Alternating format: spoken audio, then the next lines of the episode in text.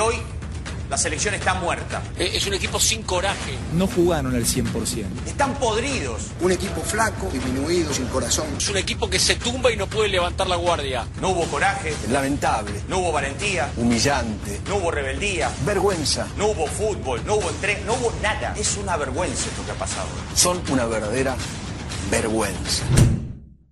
Luego de las tres finales perdidas al hilo por la selección argentina, las críticas hacia el conjunto nacional liderado por Lionel Messi se volvieron más duras que nunca. Muchos llegaron a decir que el 10 era el gran problema de la selección y gradualmente comenzaron a extriparle sus ganas de jugar y defender la albiceleste. Messi volvió a luchar por un título en Copa América de 2019, que dejó un sabor amargo, pero también una sensación de ilusión para todo lo que estaba por venir. Un Messi más líder fuera de la cancha, obviamente complementando todo lo que se veía dentro del campo de juego. Dos años después, el 10 de julio de 2021, el astro argentino puso fin a una deuda que lo persiguió toda su carrera. Pero vayamos desde el principio.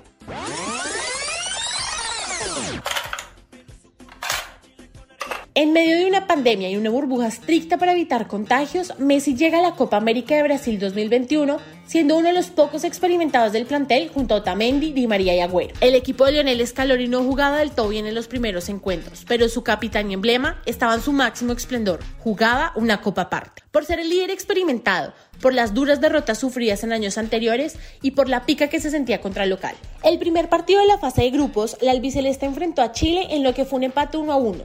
Messi se estrenó como goleador con un bombazo de tiro libre. El segundo partido fue una victoria muy peleada contra Uruguay por la mínima. Esta vez se vistió de asistidor para el gol de Guido Rodríguez. Luego tocó Paraguay y fue victoria argentina 1 a 0, nuevamente con asistencia de Leo para el gol del Papu Gómez. Argentina sufría los partidos, los goles para abrir el marcador llegaban rápido, pero luego la albiceleste era incapaz de ampliar la ventaja. Era un equipo que tendía a defenderse mucho y predominaba el esfuerzo sobre el juego. La perdía Álvarez. Mira Agüero, va Sergio, la mete Agüero, habilitado Messi. Va Messi, píquela, píquela. ¡Gol! La última fecha contra Bolivia marcó un antes y un después en la Copa. Fue un partido muy importante para Argentina por el resultado y la forma, 4 a 1, con dos goles y una asistencia del capitán. Llegaban entonces las instancias finales, donde no había margen de error. Los cuartos de final fueron contra Ecuador. Messi, en modo de director de orquesta, marcó el ritmo del partido, asistió los dos primeros goles y liquidó el partido de tiro libre para ganar 3 a 0. El rosarino, que ya era una de las figuras de la Copa, se le veía como un jugador multifacético y completo.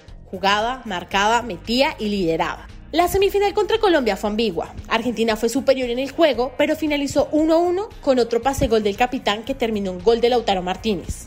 En penales, Leo metió el primero. Luego las icónicas atajadas del Dibu Martínez pusieron a Argentina en la final. Sí, sí, hacete el boludo, ya te conozco vos. Sí, mirá, mirá que me estoy la cosa del atajo, eh. Mirá que te como, hermano. Mirá que te como, hermano. Messi llegaba como la gran figura de la Copa, con un equipo que había mejorado mucho su juego en el correr de la competencia. Enfrente, Brasil, el Maracaná y su gente.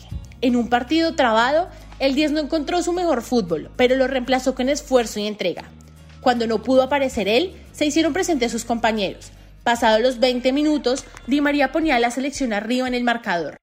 La mete de Paul, tira para Di María, a la espalda de Lodi, va Di María habilitado, va Angelito para el primer Angelito. ¡Gol!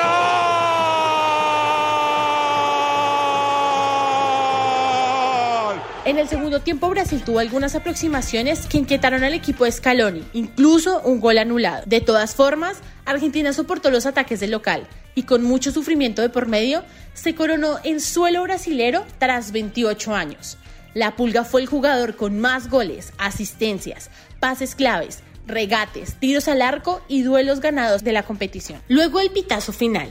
Cayó de rodillas, no pudo aguantar las lágrimas, que inmediatamente inundaron su rostro. Sus compañeros corrieron hacia él, festejaban el título, claro, pero sobre todo festejaban la felicidad de su capitán y una deuda finalmente saldada del fútbol con su máximo exponente.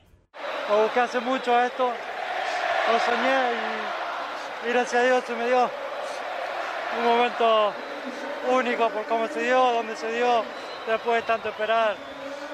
La verdad que no había mejor manera de, de que sea y, y poder estar hoy acá festejando es, increíble, está mi mamá, mis hermanos en la tribuna, que sufrieron mucho también y estoy muy feliz.